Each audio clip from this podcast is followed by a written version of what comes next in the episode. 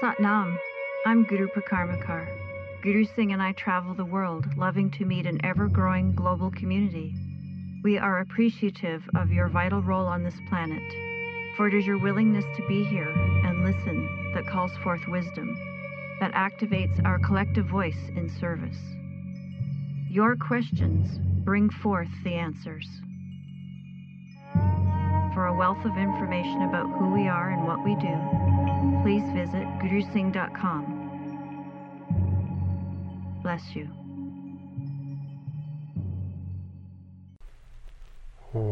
Satnam. In the accumulation of Kundalini Yoga, there were points of manifestation and there were points of curation. The points of manifestation took place over tens of thousands of years of those who were not occupied in survival mode, which was all of those who were in South Asia because the Ice Age wasn't reaching South Asia. And so there was an abundance because if you know the land of India, you know that there's an abundance of um, fertile soil and rain and sun and all of the things that are needed to grow the plant-based foods that humans initially were consuming. And when the ice ages hit those who had migrated further north, they lost the um, the food source, the plant-based food source. So they had to, in order to survive, they had to eat that which ate what was available. So they ate, you know, the animals, and they learned to hunt, and they learned to control territory, which is still going on today.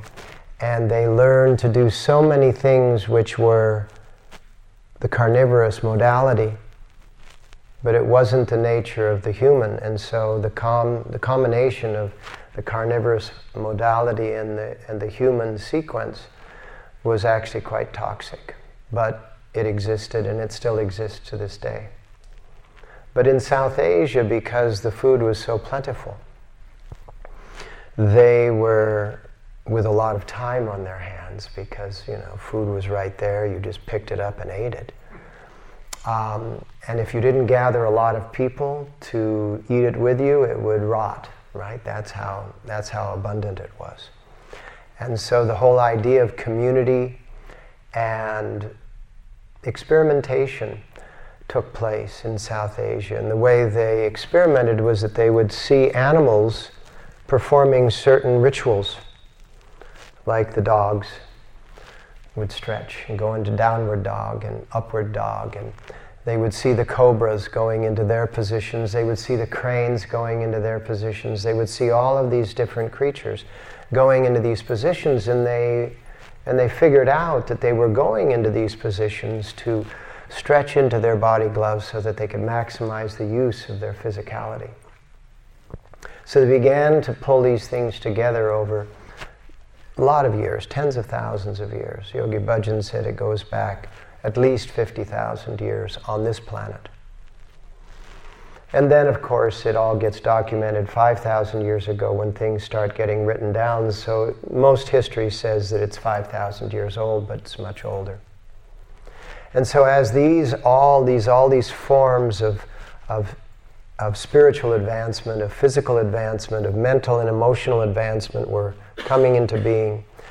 Along comes in the early part of the AD as opposed to the BC, just to give you a point of demarcation. In the early, in the early point of the AD, uh, along comes many, and Patanjali's was sort of one amongst them. And Patanjali's curated these eight limbs of yoga. And then about a thousand years later, along comes Guru Nanak, and Guru Nanak curated sounds, the sounds that had been uttered in mantras throughout the ages. Guru uh, uh, Nanak, who's now called Guru Nanak, curated these sounds into what was called a language. And the language was, was known as from the mouth of the teacher.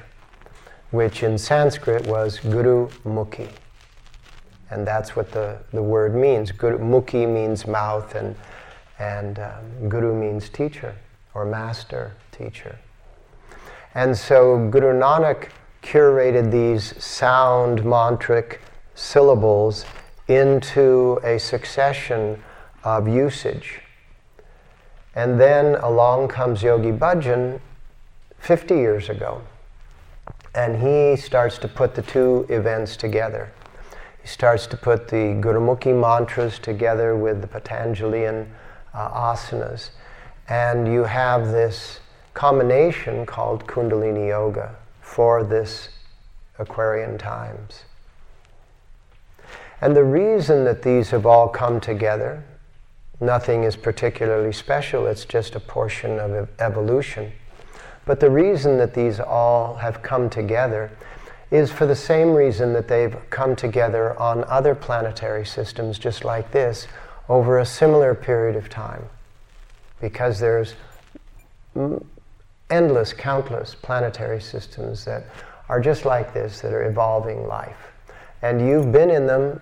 You go from one to another in your discarnate self, that what might be called your soul body, uh, in between physical incarnations, and then you'll incarnate on a planet here and a planet there and a planet everywhere.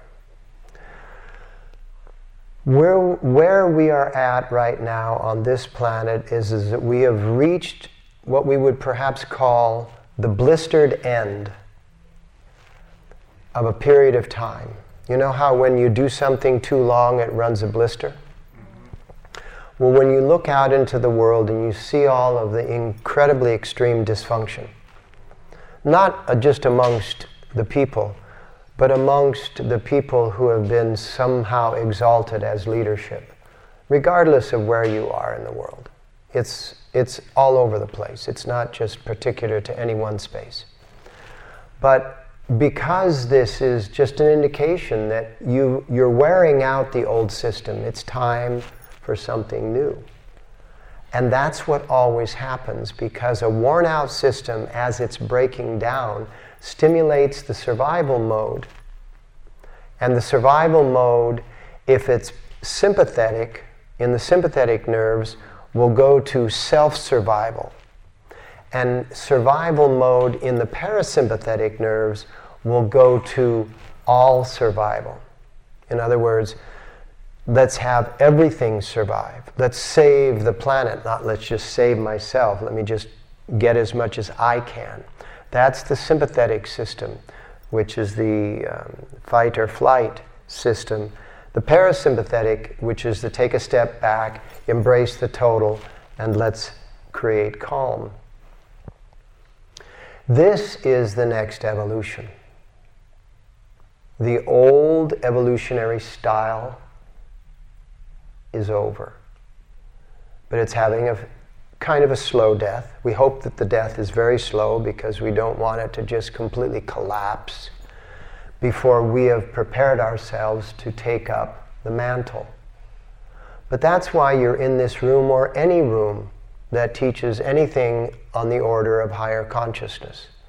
That's why you read the books you read. That's why you visit the sites you visit. That's why you do the things you do. Because you are, let's quote a Jewish proverb, you are the chosen ones. you are the new messiahs. You are the new prophets. You are the new way.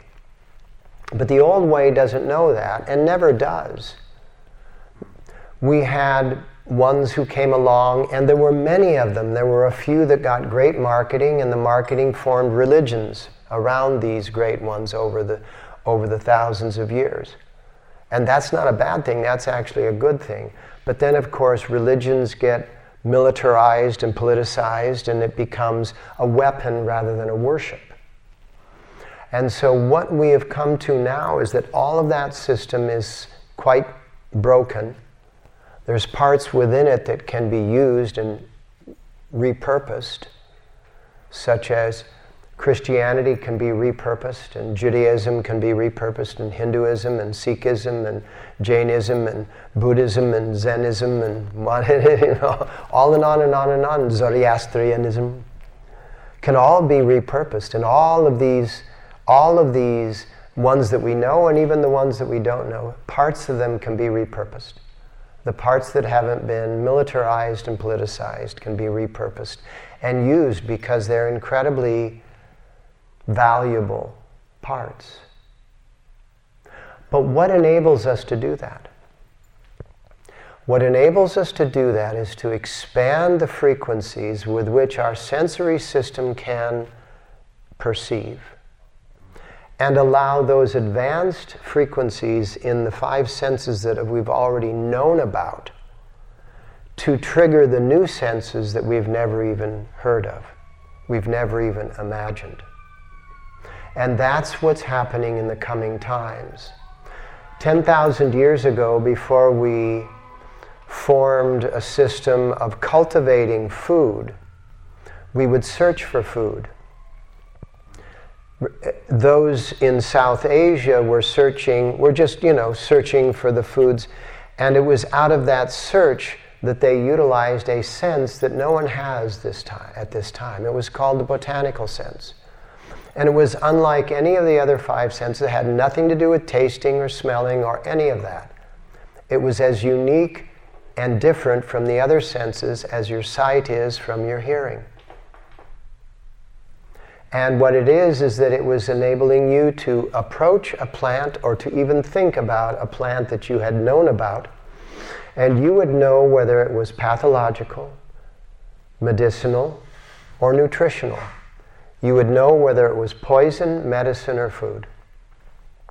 And from this, the Vedic system formulated all of its herbal formulas, and the traditional Chinese medical system in in the Shaolin Temple developed that even further and created traditional Chinese medicine, which knows what every food and every herb and everything is.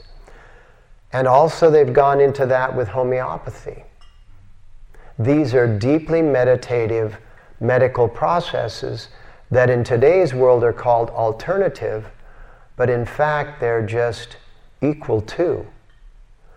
The Western system is more acute. If you break your leg, you need a cast. After the cast is removed, you need physical therapy.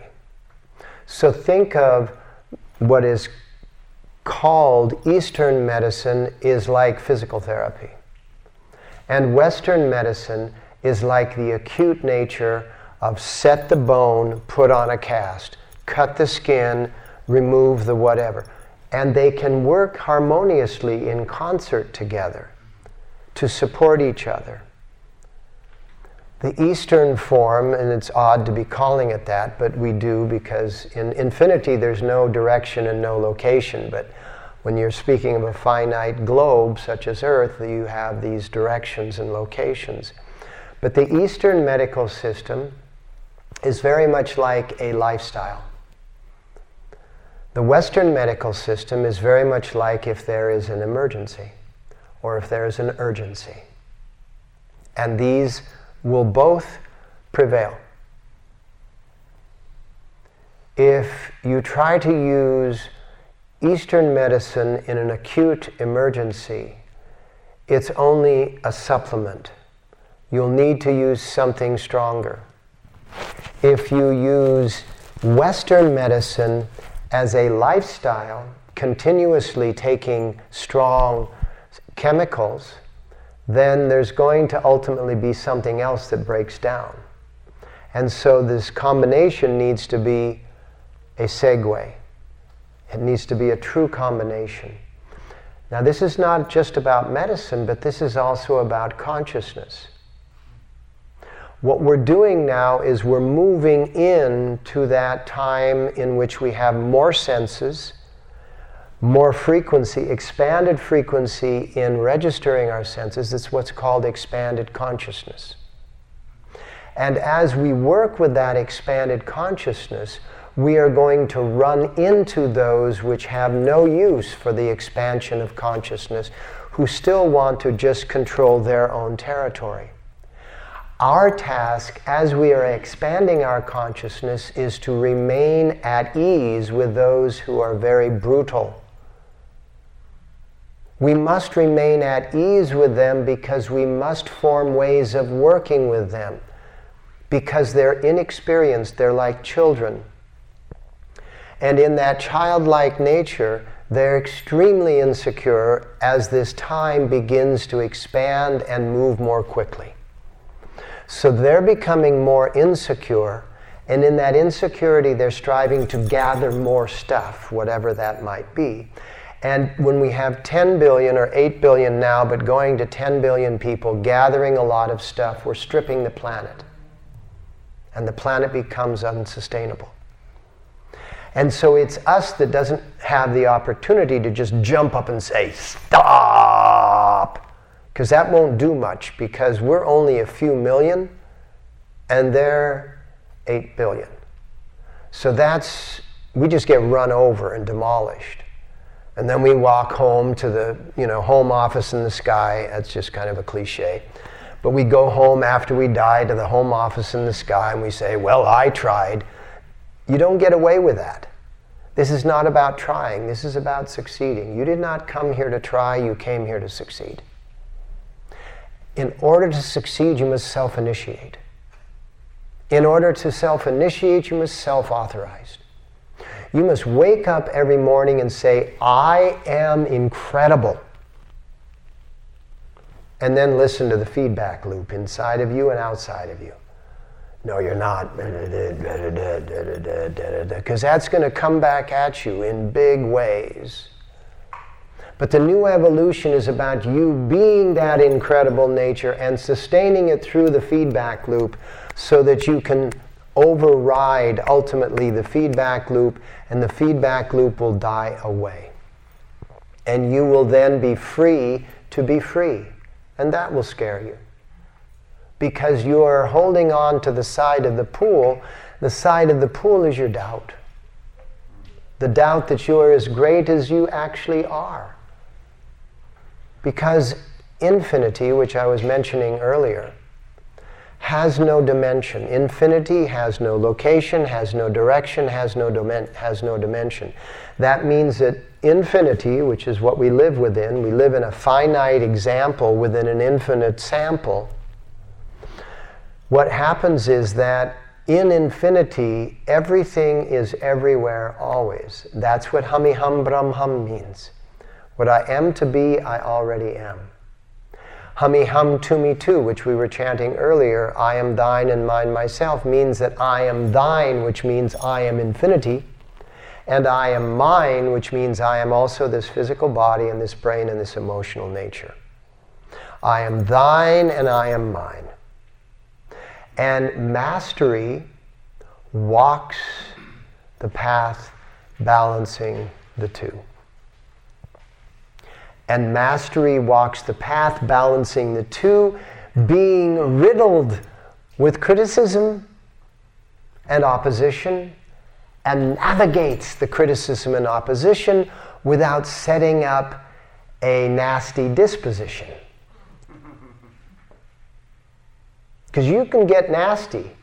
Even though you're very, very enlightened, you can get really nasty. We can all get really nasty. But the key is don't get nasty because then that sets up a karmic wave for which you're going to have to neutralize it, and that takes time, and we don't have that kind of time anymore. We don't have the time to fail too many times.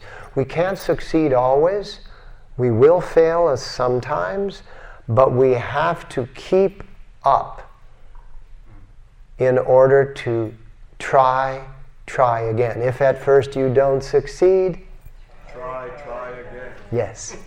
Or as Yogi Bhajan once said, he was eating some watermelon. He said, This reminds me of if at first you don't succeed, keep on sucking until you do.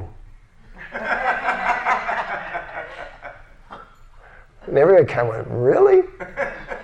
That's seedless watermelon. so the new evolution is in us. And it's our task to expose it. And when we're looking at what it is that we have to expose, there's a couple of things that we need to be completely aware of.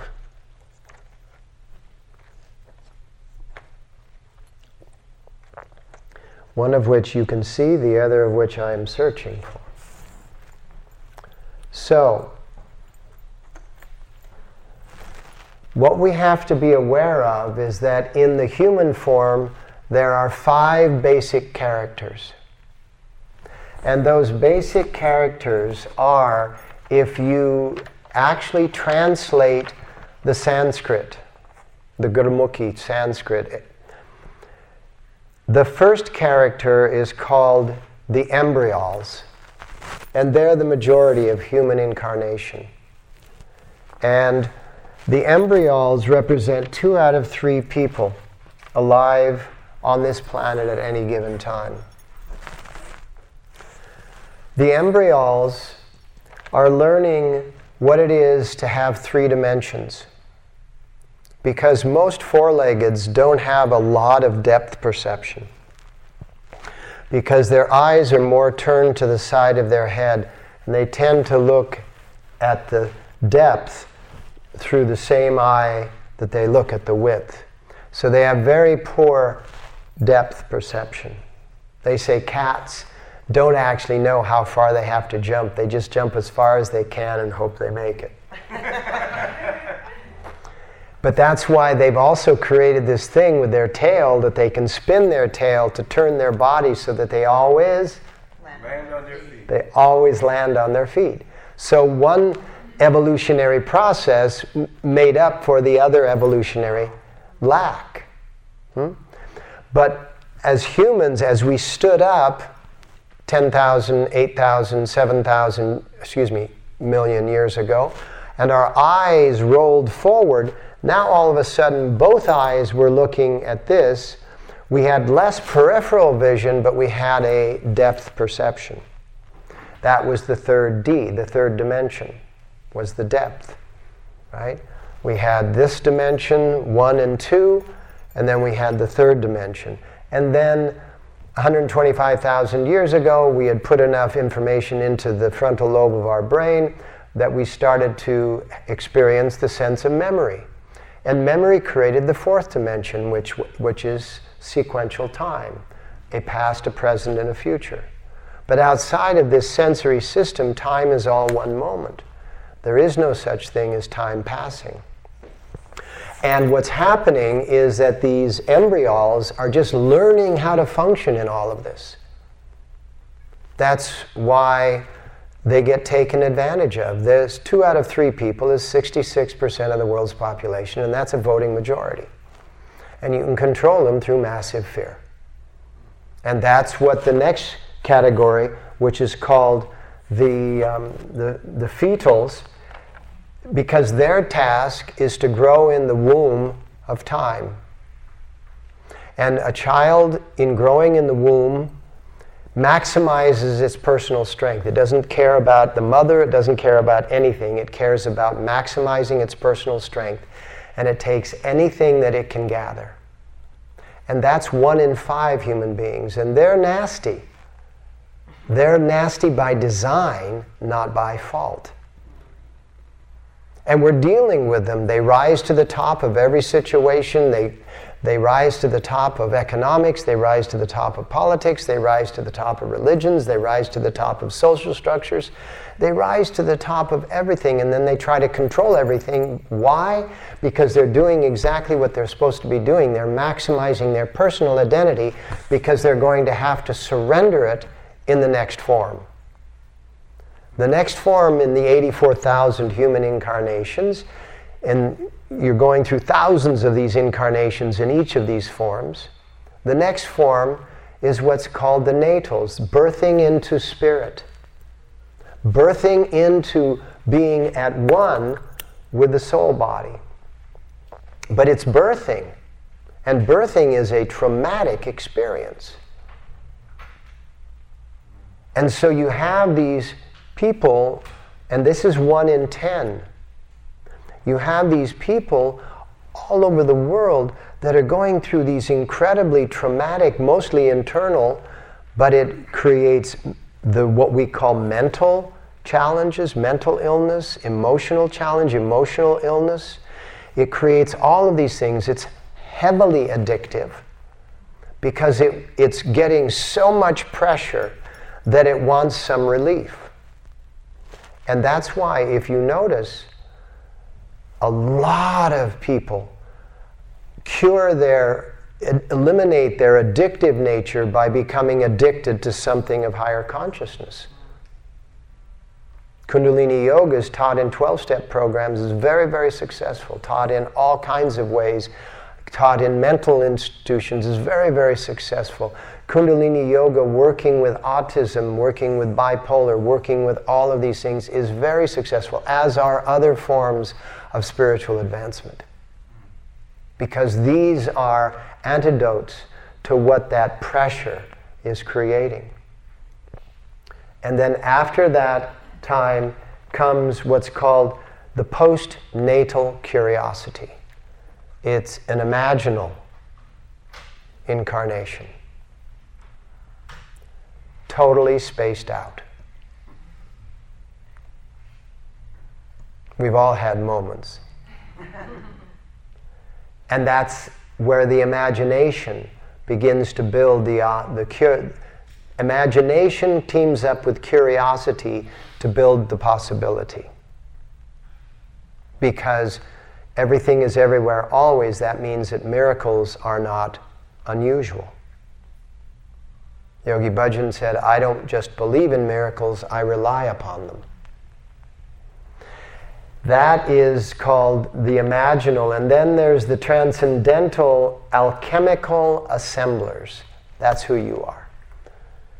The transcendental alchemical assemblers. You're done with imagining. You're ready to assemble what you've imagined. And you come upon that. Every once in a while, you get a hint.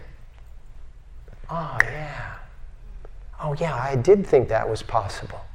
Hmm, wow. And when you are in that position of being a transcendental, alchemical assembler, you have to work with the wave of time to enable it to serve you. Just like a surfer works with the wave of the ocean so that it will serve them.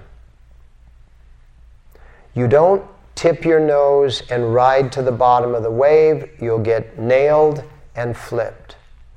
You don't not perform effort and just let the wave pass you by because you'll just drift in the ocean. You have to know when it's the time to, as they would say, this is really a bad, a bad saying, but the nose to the grindstone. Can you imagine putting your nose on a grindstone? It wouldn't be a good idea. You would end up with no nose. Um, but you have to literally dedicate yourself to effort. In certain moments when the wave of time is coming for you. And once you put forth that effort, you catch the wave of time. And then you have to stop the effort. You have to know when to stop the effort and just go to balance and equilibrium. That is the nature of the transcendental alchemical assembler. That is you. And that's the nature of a Ma, Sa, Ya, Messiah. The original word in Sanskrit was the gut, the heart, and the head. And that who had mastered and balanced all three of the neurological centers was able to expand the frequency of the spectrum of sensory perception, right? We can only hear this much up to about 20, de- uh, 20 decibels, excuse me, 20,000 decibels. No, hertz. 20,000 hertz. And but dogs can hear beyond a decibels. That would have been that'd be a wild amount of volume, right? I meant the frequency rather than the volume. Um, 20,000 hertz. Dogs can hear up to 23, 24,000 hertz. So they can hear sounds that we can't hear. We need to expand what we can see. We need to expand what we can hear because there are angelic voices speaking to your dogs that you can't hear. Because they're speaking in frequencies that are both below that the whales can hear and above that the dogs can hear, but they're not speaking in the normal human frequency. Because if the angels and guides were to speak in the normal human frequency, it would be too disruptive to those who are not yet evolved in. Can you teach a two year old calculus? Aren't there some prerequisites that are required? And so by, by enabling and expanding our senses, we not only hear and see and feel and taste and touch that which is invisible to the majority, but it also ignites other senses that we've never even imagined. This is the next evolution. This is the nature of the super teacher. And that's you. Does it make sense? Mm-hmm. Bless you for joining us. Visit gurusingh.com for an ever expanding archive of lectures, videos, yoga sets, meditations, and more. All the classes can be found now on gurusingh.teachable.com. There's going to be long form classes available there, 30 minute long yoga classes with Kriya. There's also what is called a Kundalini Recharge. It's a brief lecture about something like depression or gratitude or achievement or partnering or success. And it'll be a lecture with a pranayama, breathing exercise, and a single asana that you can just jump into during the day. And then it'll round out with an affirmation or meditation. And these will be like 11 minutes. And then there are also going to be audio files, which are guided 11 minute meditations, which you can listen to. And that's all within gurusingh.com. Satnam.